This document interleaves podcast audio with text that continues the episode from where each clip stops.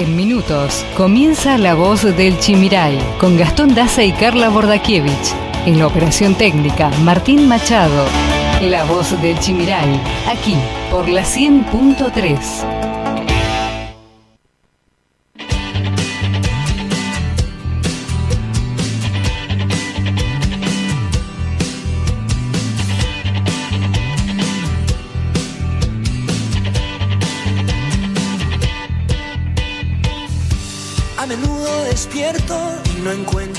sentido.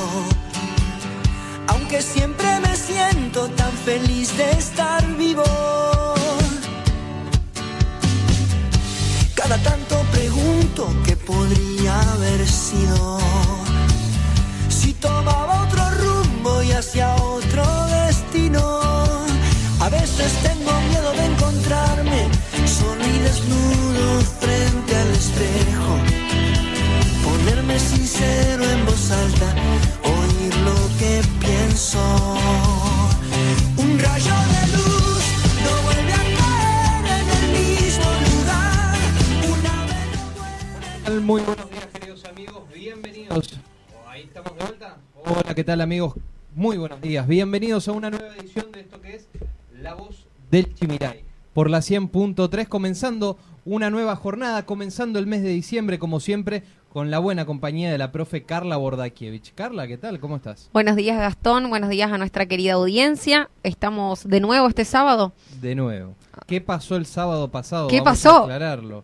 Porque nos mandaron mensajes, chicos, van a salir en el programa. ¿Nos extrañaron? Nos extrañaron, sí. Lo que pasó es que estaba programado un corte en el servicio de energía por reparaciones que iban a hacer aquí y iba a afectar a gran parte de los barrios de Apóstoles. Bueno, este corte se realizó, estos arreglos que estaban previstos se realizaron y bueno, como teníamos la incertidumbre de a qué hora íbamos a volver, eh, decidimos suspender el programa, ¿sí? Sí, de lujo. Ah, eh, sí, Todo- bueno, Todo redondito. todo redondo. Aparte Carla justo se había ido de paseo. Por eso te digo, o sea, te salió redondito. Redonda la jugada. Pero bueno, ya estamos aquí de vuelta para, para continuar con la programación.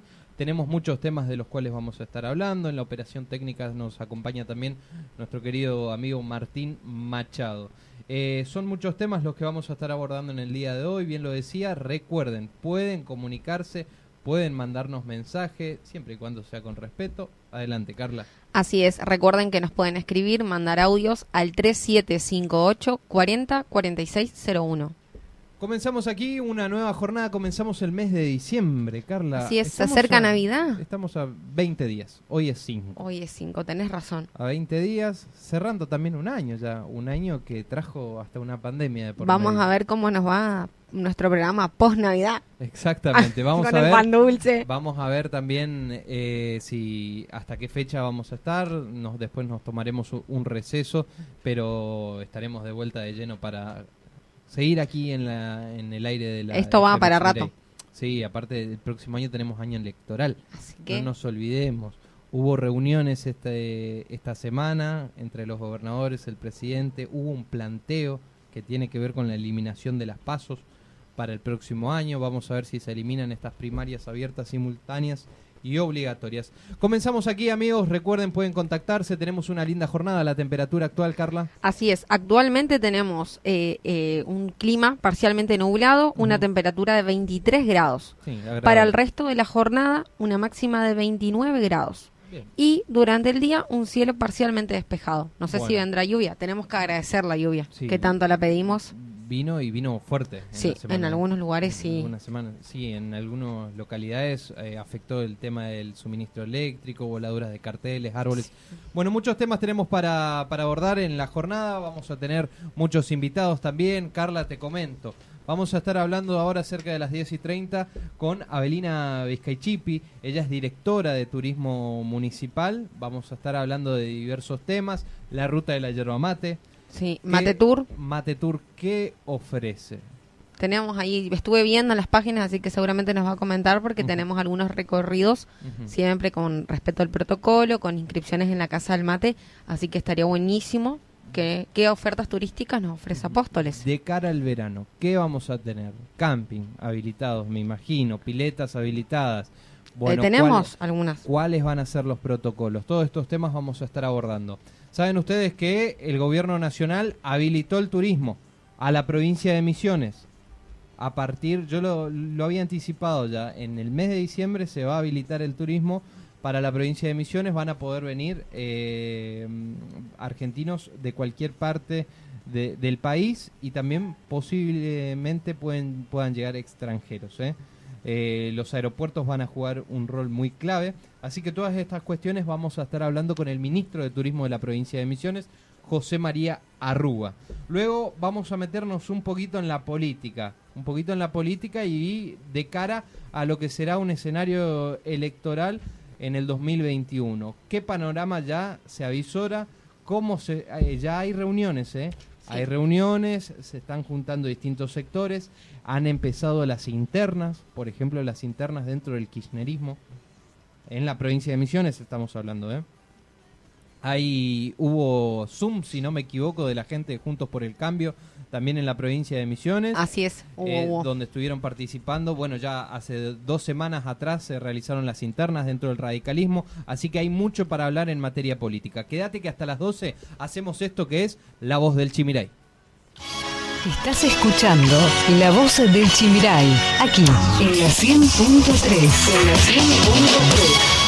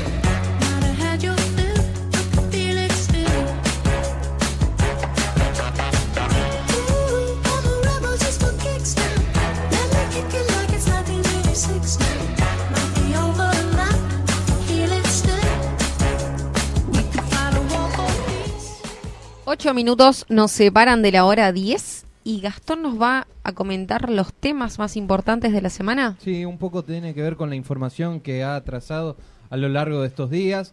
El fin de semana pasado, bien lo sabían, una tormenta causó muchos daños, lluvias que cayeron el día domingo específicamente, afectaron a varias localidades, entre ellas Oberá, Campoviera principalmente, donde se registraron caída de árboles, voladuras de techo, hubo varias familias también que debieron ser asistidas y aquí en la ciudad de, Pos- de Apóstoles también. El día lunes eh, se estiman, eh, estimaron pérdidas millonarias en lo que tiene que ver con el sector foresto industrial. Esto es debido a los incendios. Los incendios que se registraron la semana pasada en Misiones y en Corrientes ocasionaron pérdidas en la foresto industria que llegarían a ser millonarias. Por lo menos así lo confirmaron desde la Asociación de Productores Industriales y Comerciantes Forestales de Misiones y NEA de Corrientes. Se trata de Apicofom, donde indicaron que todavía no tienen el número exacto, ya que se encuentran trabajando en un relevamiento. Hubo daños muy grandes, tenemos algunos socios que han perdido hasta 5.000 hectáreas. Esa semana fue trágica, tuvimos mucha suerte de no tener pérdidas humanas. No vamos a parar, tendremos, no tendremos vacaciones ni nada, porque tenemos que hacer algo con los rollos que se quemaron, apuntó Guillermo Facinello, presidente de Apicofom. Las pérdidas que se han ocasionado tanto en la provincia de Corrientes como de Misiones en cuanto a la foresto industria son millonarias ¿eh? y un trabajo incansable por parte de los bomberos, por parte de los guardaparques, por parte de los vecinos, eh, por parte del plan manejo del, del fuego, también a nivel nacional, que tenemos la sede, la base aquí en Apóstoles. Así que hay que destacar el trabajo que realizaron y recordar también a la población que rige la prohibición de quemas en la Seguimos en alerta roja más allá de la lluvia. Sabemos que como se, que se utiliza para una cuestión del campo, pero no hay que no hay que prender fuego. Fíjate lo que hay pasó en Apóstoles, creo Sí. que fue ese jueves antes del programa pasado. Y uno viajando por lo que es la, la ruta 12 se ven muchísimos campos Sí, quemados, sí. muchísimos. Bueno, el día lunes Herrera Watt adelantó que el cierre del ciclo lectivo 2020 eh, van, a, van a contar con los actos de colación para los alumnos del último año de la secundaria. Será mm, respetando estrictas medidas de seguridad. Estamos arribando con los últimos días de clase cuando todo parecía que eso no se podía dar por la pandemia, destacó el mandatario en un acto en Capio. Y así el gobernador adelantó ya que autorizarán los actos de colación para los alumnos del último año del secundario. También se autorizó el ingreso de extranjeros al país que sean familiares directos de ciudadanos argentinos. Este lunes se publicó en el boletín oficial una excepción de ingreso al país a los extranjeros que sean familiares directos de ciudadanos argentinos. Cuando quieran ingresar deberán adjuntar una declaración jurada electrónica para el ingreso al territorio nacional, también una constancia del test PCR con resultado negativo y acreditar un seguro de asistencia médica. De esta manera, considerada excepcional, los extranjeros podrán contar con varios medios de ingreso, entre ellos el Aeropuerto Internacional de Ceiza, también el de San Fernando, el puerto de, de la terminal de buques y de cruces fronterizos que está ubicado en Paso de los Libres, Uruguayana, también el sistema Cristo Redentor, San Sebastián y Gualeguaychú.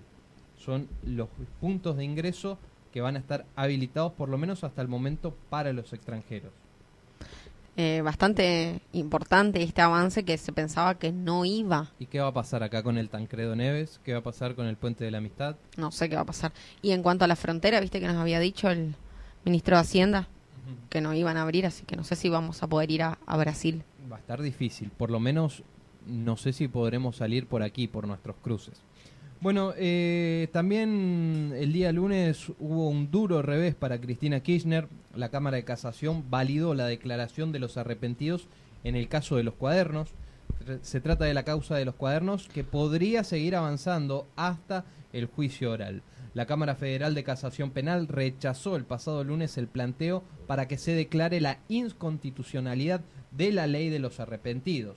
Se trata de un caso de corrupción que tiene a la vicepresidente Cristina Kirchner como acusada de ser jefa de una asociación ilícita que recaudaba coimas de empresarios que hacían negocios con el Estado. ¿eh? Alberto Fernández y Bolsonaro descongelaron un poco las relaciones personales en un encuentro virtual y buscan construir una agenda en común. Alberto Fernández y Jair Bolsonaro dialogaron el pasado lunes durante 30 minutos aproximadamente a solas y fueron protagonistas de un tributo histórico a Raúl Alfonsín y José Sarney como que eh, que como presidentes de Argentina y de Brasil se encontraban hace 35 años en Foz de Iguazú para dar el paso inicial a la creación del Mercosur.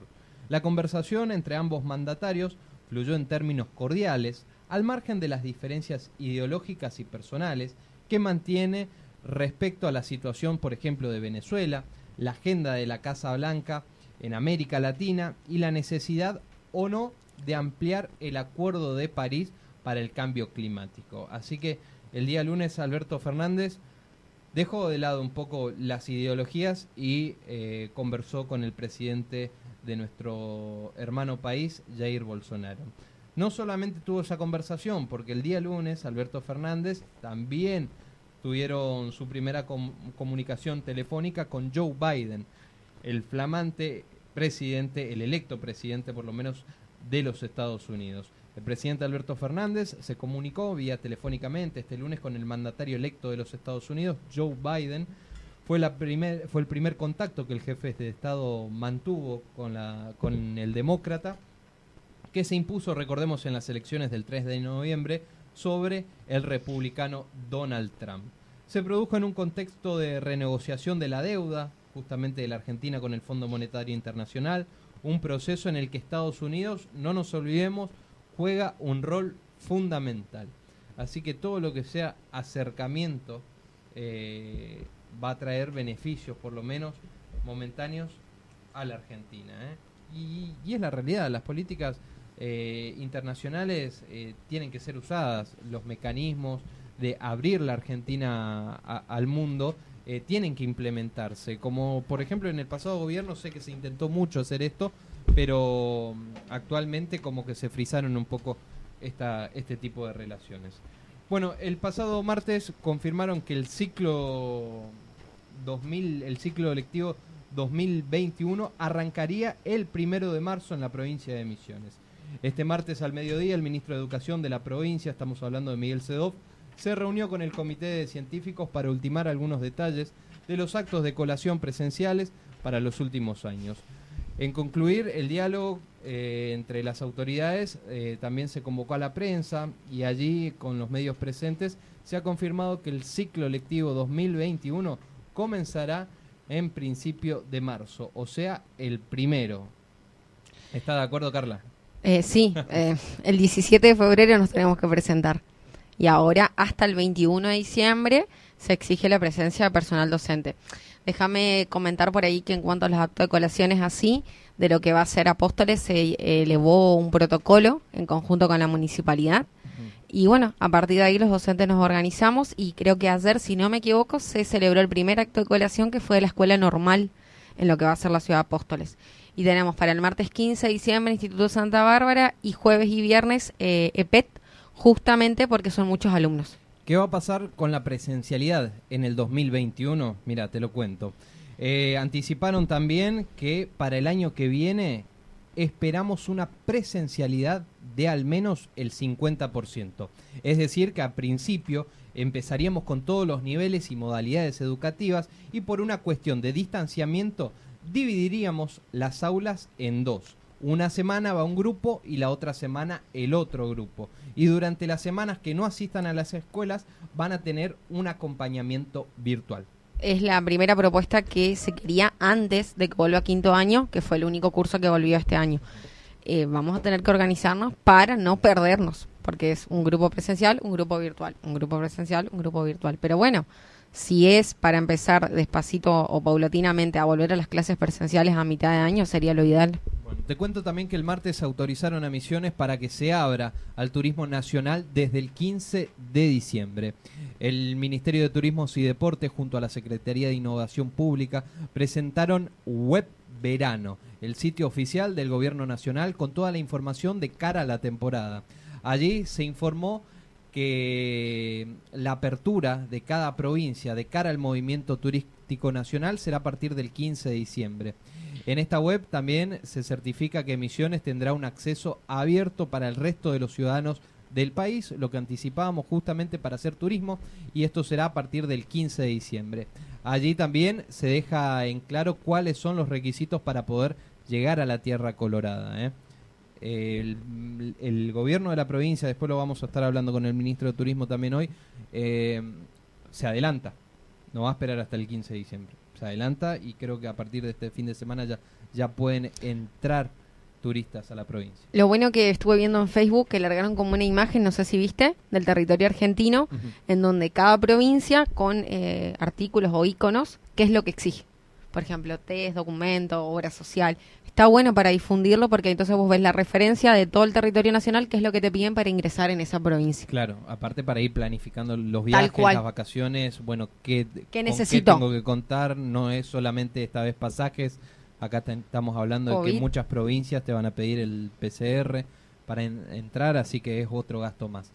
Misiones lidera el patentamiento de autos en todo el país con un 84,1% de incremento en el mes de noviembre. En noviembre del 2020, el patentamiento de autos en la provincia de Misiones mostró un incremento del 84,1% y otra vez se posiciona como la provincia con mayor alzas interanuales.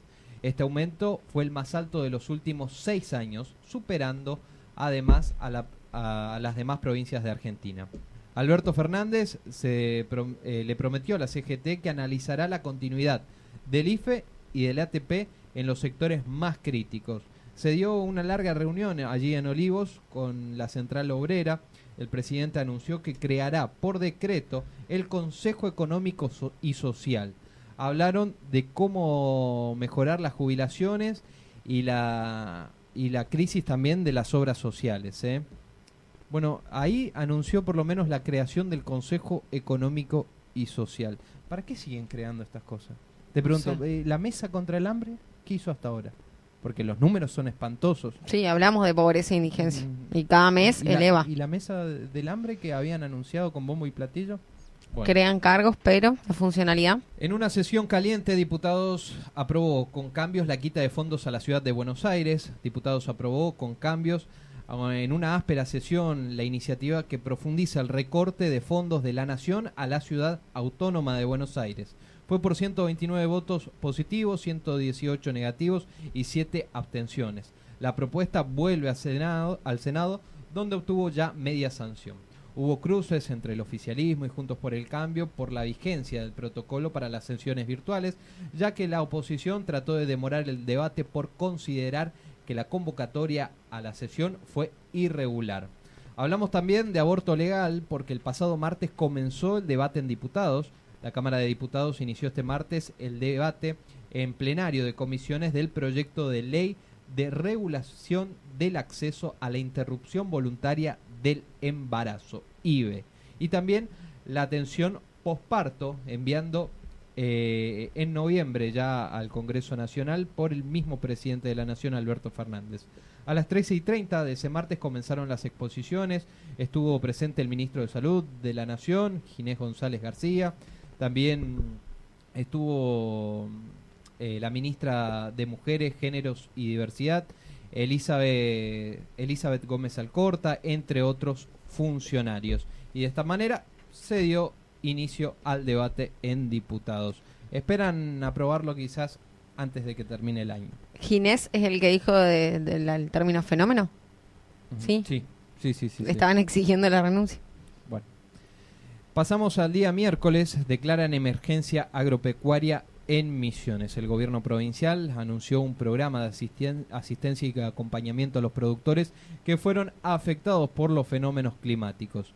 El ministro del Agro anticipó que Herrera Watt prepara por decreto declarar la emergencia agropecuaria en tres sectores específicos. Los sectores declarados en emergencia por las sequías, incendio y temporales son el tealero, los cultivos anuales, como el maíz, por ejemplo, el sorgo y la mandioca, también el ganadero, porque están muy, afectados respecto al déficit hídrico que hay en la provincia y que se viene registrando ya hace varios meses. Así que vamos a ver eh, cómo impacta esta declaración de emergencia agropecuaria en Misiones. Seguramente se destinarán más fondos para el sector. El día miércoles Fabiola Yáñez visitó Misiones y recorrió varias obras que están siendo ejecutadas por la EBI. La primera dama, Fabiola Yáñez, junto al subjefe del Departamento de Obras Complementarias de la entidad binacional Yacyretá, el señor Pablo Siejovic, recorrieron varias obras que están siendo ejecutadas por la entidad en los municipios de Loreto, Corpus Christi, Ruiz de Montoya e Hipólito Yrigoyen. El objetivo de su visita fue eh, relevar los avances de dichas obras y otras acciones conjuntas que están llevando a cabo. Hablamos del turismo en Misiones, ya no es necesario sacar turnos para visitar cataratas del Iguazú. Los requisitos que se deben cumplir los turistas argentinos para ingresar a la provincia son presentar el certificado de COVID negativo emitido dentro de las 48 horas y una vez que se realice el ingreso tendrán que activar la aplicación Misiones Digital. Respecto de quienes circulen con su vehículo propio, micros o aviones y decidan transitar varias provincias y localidades, deberán activar la aplicación nacional que ya les permitirá obtener un salvoconducto que es justamente lo que necesitarán para movilizarse sin inconvenientes. Por otro lado, el funcionario afirmó que en las que en las nuevas modificaciones que se realizaron en esta nueva etapa es para, por ejemplo, visitar las cataratas y anticiparon que ya no será necesario solicitar turnos previos. Seguimos con, con más temas y vamos a contarte que el día miércoles un fuerte temporal también azotó la zona sur y zona centro de la provincia. Se trata de un fuerte temporal que se desató ayer, eh, perdón, el día miércoles sobre gran parte de la provincia y afectó sobre todo a la zona sur, o sea, estamos hablando de Apóstoles, Azara, Concepción de la Sierra, eh, Tres Capones, también afectó a toda la zona centro, se registraron varias voladuras de techos, caídas de, de árboles, eh, fallas en el tendido eléctrico. Imagínate que hubo vientos tan fuertes que se registraron hasta 55 kilómetros por hora. Vos sabés que fue de repente, yo estaba en el supermercado, cuando salgo era negro, negro y ahí era viento y lluvia. Apocalipsis. Sí, dije, ¿qué está pasando? Pero bueno, por suerte cayó agua, que eso es lo importante, hay que agradecer porque algunos dicen, bueno, queremos trabajar, no, ahora que llueva.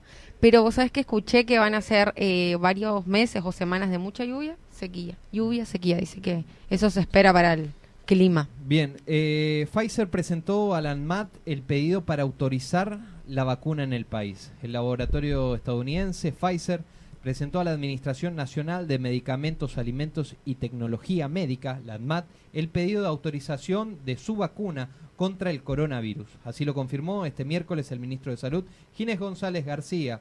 Le doy una primicia. Hoy se presentó en la ANMAT el pedido de Pfizer para autorizar la vacuna en la Argentina. Obviamente eso exige la presentación de la documentación con estudios que se han hecho, pero claramente es una buena noticia, indicó el ministro de Salud de la Nación en Radio Rivadavia. ¿eh? Ahora supongo que la ANMAT lo va a analizar. No es que así como llega lo firman y, No, chao. no. Su- su- ¿Vos vas a ser el primero que te vas a vacunar? no, los, los periodistas de Canal 13 me anticiparon que, que son los primeros en vacunarse. Bueno, la recaudación de noviembre aumentó un 36,7% y encadenó tres meses eh, por arriba de la inflación. ¿eh? La recaudación impositiva en noviembre alcanzó los 649.976 millones de pesos, con una suba del 36,7% frente al mismo mes del año pasado, cuando alcanzó, recordemos, 474.870 millones de pesos. Pasamos al día jueves y te cuento que propusieron la reapertura del puente Tancredo Neves a partir del 10 de diciembre. El documento fue enviado al gobernador Oscar Herrera Watt, donde el embajador argentino en Brasil, Daniel Scioli, eh, firmó este protocolo a los presidentes eh, también de varias entidades que trabajan y operan en la frontera trinacional, ¿no? La respuesta requiere una reanudación o prevé una reanudación parcial del flujo fronterizo entre Argentina y Brasil con la acondi- con el acondicionamiento de varias pruebas pilotos que empezarían a partir del 10 de diciembre. Esto es un pedido, esto no está confirmado, veremos si trasciende o no. Adolescente, un adolescente recibió una descarga eléctrica y murió en el acto. Esto pasó el día jueves. El trágico hecho ocurrió alrededor de las 15 horas. Ocurrió en Colonia Victoria. Estamos hablando del soberbio. La víctima fatal tenía 14 años. En octubre se consumió, mira, justo que nos trajeron ahora, 23 millones 900 mil kilos de yerba mate. En el transcurso de octubre, los despachos sumaron 3,4 millones de kilos acumulados en volumen de casi 34,5 millones de kilos para los 10 meses del año en curso. Por otra parte, el paquete de medio kilo sigue encabezando la preferencia de todos los argentinos. Los datos estadísticos recopilados son por el Instituto Nacional de la Yerba Mate, estamos hablando del INIM. Informe de la UCA.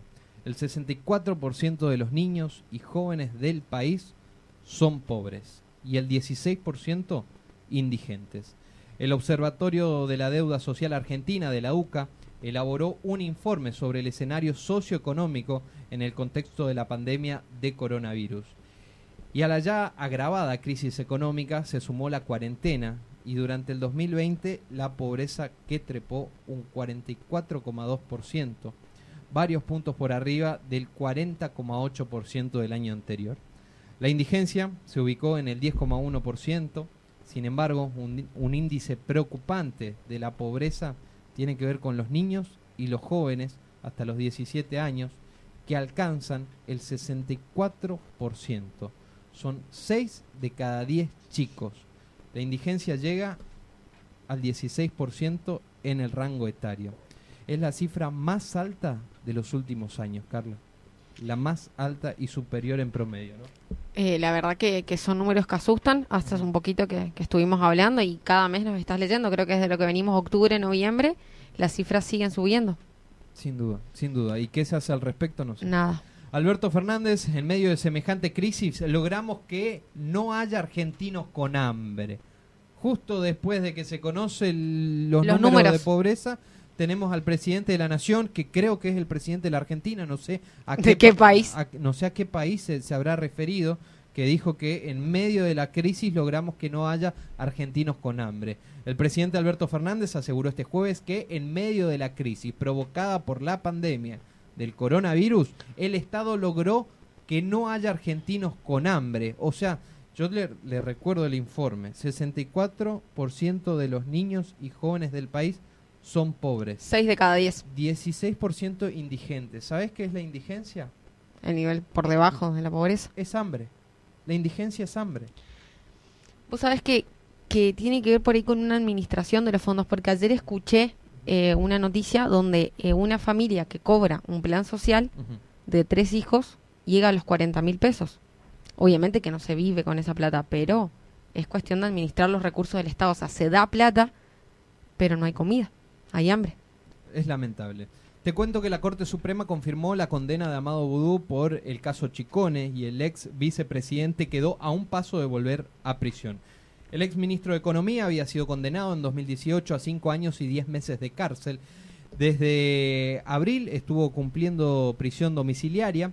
También fueron ratificadas las penas de los otros acusados. En varias de las defensas se apeló esta sentencia. Pasamos al día viernes. Eh, el viernes, en el día de ayer, arribó a Iguazú el primer vuelo low cost. Esto es el primer vuelo desde el inicio de la pandemia. Se trata de la empresa JetSmart. Es la primera aérea, ah, la primera línea aérea low cost que volvió a conectar Iguazú con Buenos Aires y además sumó conectividad con Ushuaia, Rosario, Córdoba, Salta y Neuquén. Tras el reinicio de los vuelos de cabotaje en Argentina, la reapertura turística y muchos destinos para visitar, JetSmart Airlines incorporó cinco rutas a partir de diciembre, entre ellas Iguazú.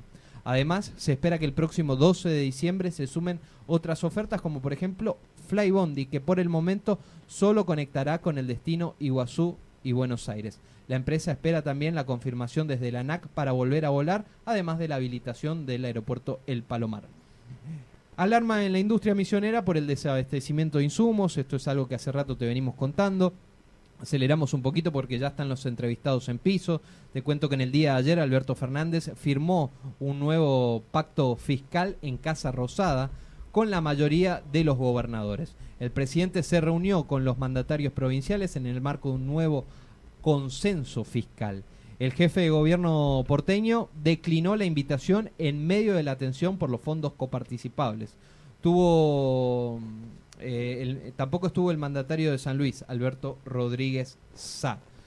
Y también te cuento que los 21 gobernadores que firmaron el pacto fiscal le pidieron a Alberto Fer- Fernández suspender las pasos para el próximo año. ¿eh? Fue uno de los pedidos que hicieron los mandatarios. Esta ha sido la información de la semana. Después te vamos a estar contando eh, cómo se ha comportado el COVID-19 a lo largo de estos días en la provincia de Misiones. Quédate que la información de lo que se hablará los próximos días pasa por aquí. La voz del Chimiray. Toda esta información también la podés encontrar. Toda esta información también la podés encontrar en nuestra página de Facebook, La Voz del Chimiray.